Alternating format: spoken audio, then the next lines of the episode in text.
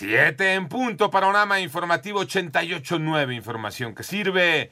Yo soy Alejandro Villalbazo en el Twitter, arroba Villalbazo 13, es lunes 19 de septiembre, Iñaki Manero. Para que no te espantes y te avisamos, te hemos estado avisando con tiempo. Hoy se lleva a cabo el macro simulacro de sismo, es un simulacro nacional. Joana Flores. Este lunes a las 12.19 horas será el simulacro de sismo en la Ciudad de México con la hipótesis de 8.1 grados de magnitud, epicentro a 42 kilómetros al noroeste de la Mira, Michoacán. El sonido de la alerta sísmica se emitirá en los más de 13.000 altavoces, así como en radiodifusoras, televisoras, edificios públicos, escuelas y comercios. En caso de detectar fallas en altavoces, se debe reportar en Locatel o en redes del C5. Las alarmas que van a sonar serán exactamente igual que si ocurriera un sismo. La jefa de gobierno Claudia Sheinbaum informó que se concentrará en el C5 donde informará los resultados del simulacro, en el que participarán 5.000 servidores públicos y 3.200 patrullas. Para 88.9 Noticias, Joana Flores. Recuérdalo, 12, 12 con 19 minutos, hora del centro de México.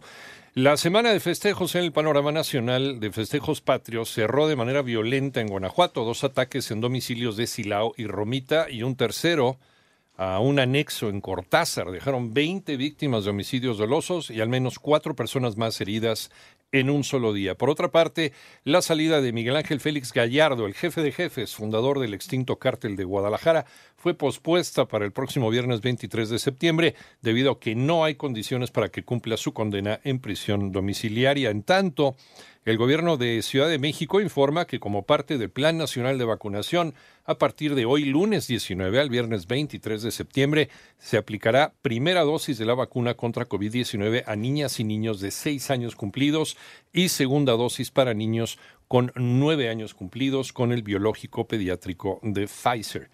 En Morena llaman a los diputados a aprobar la reforma para que el ejército permanezca en las calles. René Ponce. El diputado federal de Morena, Ignacio Miel, exhortó a los senadores de la República a votar a favor de la reforma constitucional al artículo quinto para ampliar hasta el 2028 la presencia del Ejército y la Marina en las calles, realizando labores de seguridad. El también presidente de la Junta de Coordinación Política llamó a los legisladores de la Cámara Alta a acompañar esta propuesta que permitirá que las Fuerzas Armadas continúen llevando a cabo tareas de seguridad y protección de la integridad de la población y sus patrimonios. La participación decidida, comprometida, pensando en México de las los senadores permitirá garantizar la continuidad del proceso de reforma constitucional que después se irá a los estados de la República. Para 88.9 Noticias, René Ponce Hernández.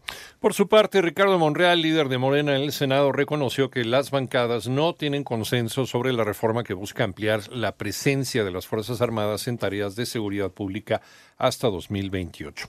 En el panorama internacional, esta mañana terminaron los funerales públicos de la reina Isabel con una ceremonia en la abadía de Westminster. La monarca será inhumada en una ceremonia privada en la capilla de San Jorge junto a su difunto esposo, el príncipe Felipe. La muerte de una joven tras ser detenida por la policía por no llevar bien el velo seguía provocando ira y conmoción. Esto en Irán, donde hubo protestas, portadas de diarios dedicadas a la fallecida y peticiones de que el caso sea investigado. En tanto, un fuerte terremoto magnitud 6.9 sacudió el sureste de Taiwán. Al menos una persona falleció y otras 146 resultaron heridas. Por otra parte, más de 600 personas se encuentran atrapadas en las zonas montañosas de Chique y Por los accesos bloqueados. Además, Alemania tomará el control de tres refinerías de propiedad rusa en el país para garantizar la seguridad energética antes de la entrada en vigor de un embargo al petróleo procedente de Rusia el año entrante. Panorama informativo.